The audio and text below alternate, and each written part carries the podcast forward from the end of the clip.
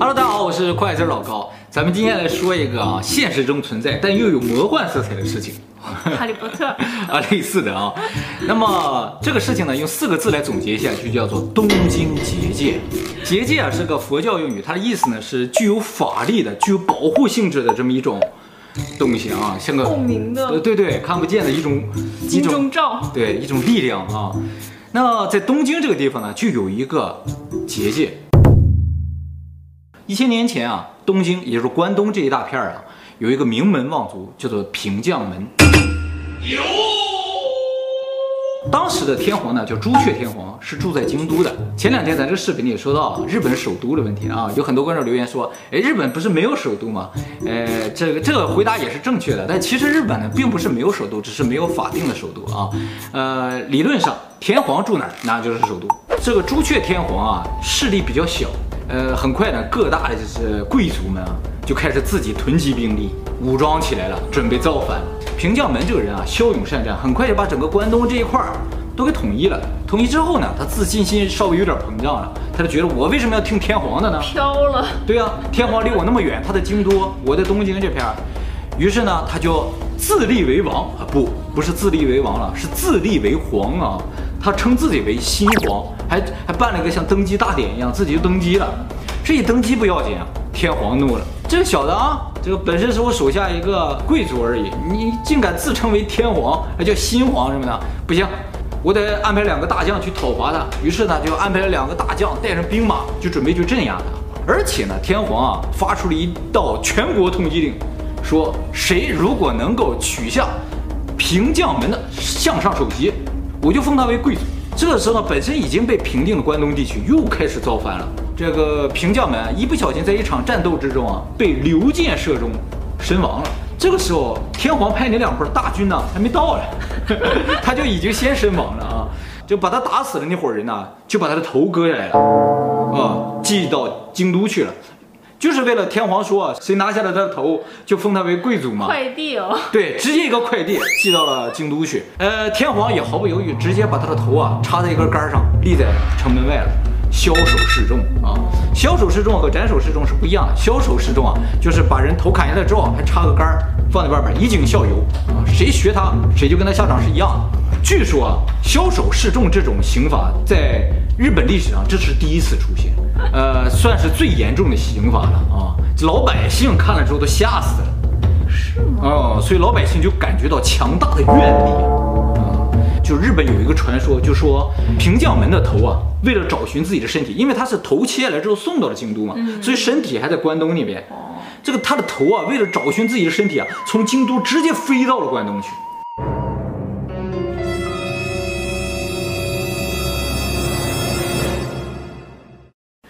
好吧，这是日本的传说啊。他开心就 好。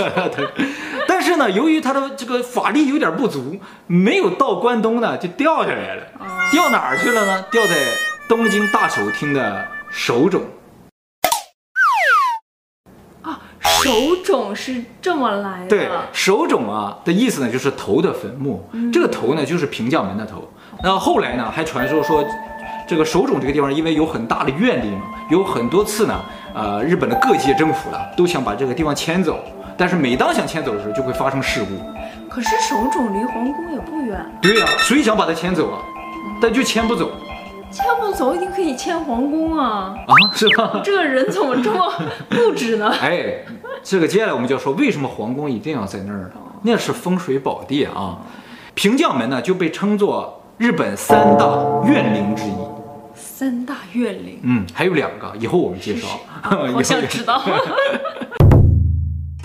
那像关东这个地方呢，就由这个德川家康啊啊统治了啊。呃，像东京这个地方也叫做江户嘛啊，蛮繁荣。对，德川家康是一个能人啊，把江户这治理的非常好。他呢非常崇拜平将门。哎，可以吗？怎么不可以呢？这天皇不灭他？其实德川家康也有造反之心呢。啊，所以他才崇拜这个平将门嘛啊，因为自古啊就说平将门的这个愿力非常强大，他想利用这个愿力呢，形成一个结界，能够保护住他的这个江户城。他修建了七个神社，这七个神社呢，分别是供奉着他的盔甲，叫铠神社；供奉着他的头盔的叫兜神社。就日语的兜啊，不是咱们这个兜的意思，是头盔的意思啊。那个是带犄角的。对对对，还有供奉他的这个肉体的叫神田明神啊，等等吧，总共七个。这七个神社啊，把它们连起来，就是一个北斗七星。为什么要是北斗七星？因为平将门啊，他崇拜的神就是妙见神，而妙见神呢，就是北斗七星的神。我跟你说个秘密啊，秘密这么恐怖啊？什么？我可能是妙见神转世。为什么？因为我入胎记是个北斗七星啊。真的假的呢？我都没见过。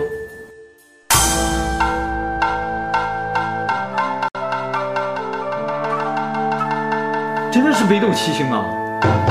啊，失敬失敬。哦，你你是妙见神转世啊？但是我没有前世的。不过我感我确实感觉到你很大的怨念。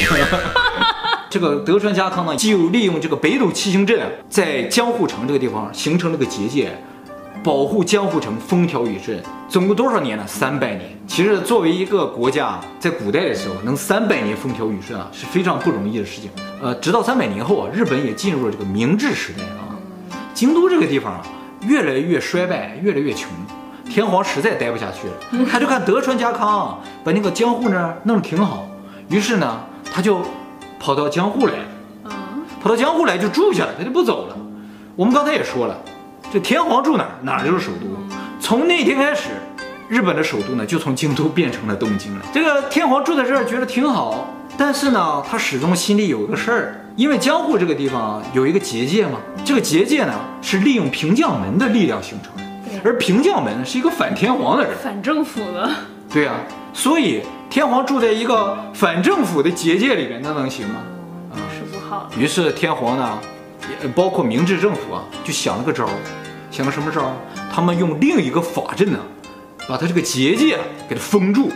他们 心好大。日本政府都是会用法力的，是吧？用各种法力和结界。对，对他怎么用一个法阵呢？把这个结界封住呢？就是他又建了五个建筑啊，这五个建筑呢，大部分都是陵园，其中呢有非常知名的靖国神社，嗯，形成了一个正方形的一个魔法阵。这个魔法阵正好盖在了北斗七星之上，但是呢，光有这个法阵是不够的啊。呃，毕竟这个北斗七星阵的力量强大，而且呢，已经持续三百多年了。光凭建了五个什么陵园之类的，就想把它给镇住，那是不可能的。天皇也没把这个事想的这么简单，于是呢，他又办了一件事，就是他修建了山手线。来东京旅游的人一定都坐过山手线啊。这个山手线啊，是根据风水学所建建设的，它是一个圈儿啊，是个太极图的形状啊，中间还有个中央线嘛。这中央线正好就是太极图的这个，这个中间这个波浪啊，这个太极图也正好压在北斗七星之上。山手线这个圆儿啊，直接就把这个北斗七星的头部和尾部切断了。而且呢，这北斗七星的头部和尾部的两个神社，一个是刀神社，一个是铠神社。哦，就是对，把头盔和盔甲从中间切断，这就切断了武士的这个命脉啊。啊、嗯，切掉他的武装力量。对，所以呢，这个山手线也是他的法力的一部分，法阵的一部分啊。在这个山手线即将完工的时候，日本发生了关东大地震。日本老百姓就说啊，这个呢就是平将门为了妨碍他这个这个法阵形成啊，最后用他的怨力形成了这个自然大地震。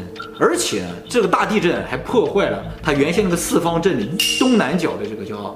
驻地本愿寺哇，那超有名的本愿寺。对，去驻地市场吃海鲜的人可能都都会路过这个驻地本愿寺啊。在这个关东大地震的时候，本愿寺损坏了。